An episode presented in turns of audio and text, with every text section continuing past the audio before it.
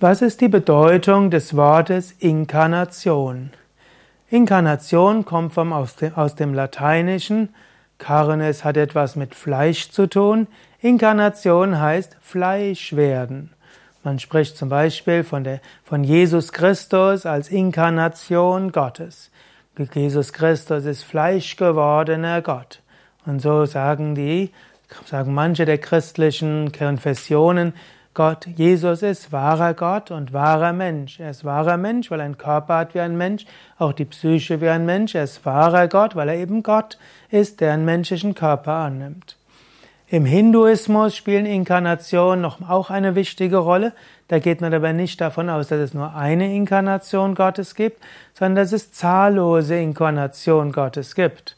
Vishnu zum Beispiel gibt es zehn Hauptinkarnationen, 22 Nebeninkarnationen und auch von Shiva und von Durga gibt es zahllose Inkarnationen.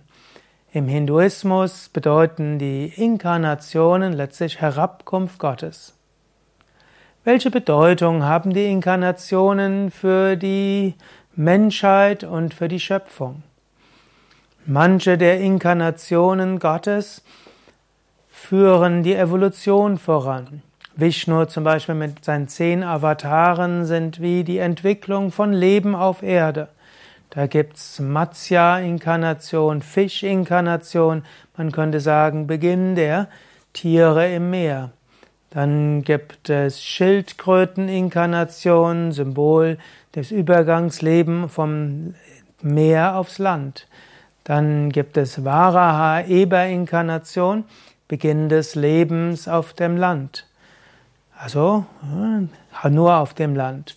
Dann gibt es Narasimha, Beginn letztlich über Mensch-Löwe, man könnte sagen, die ersten Affen und der Übergang vom tierischen zum menschlichen Leben.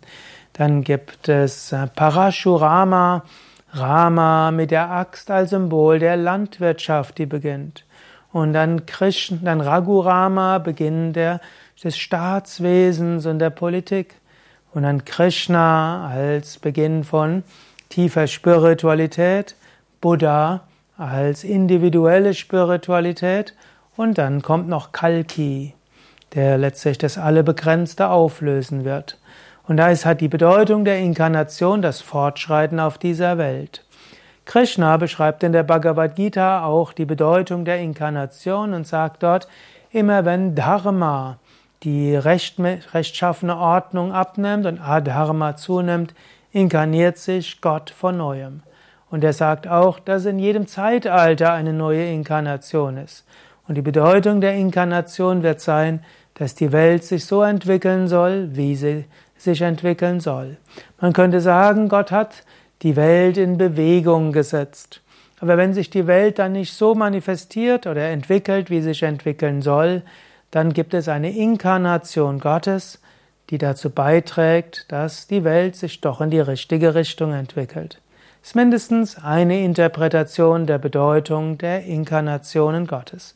Mein Name ist Sukadev von www.yoga-vidya.de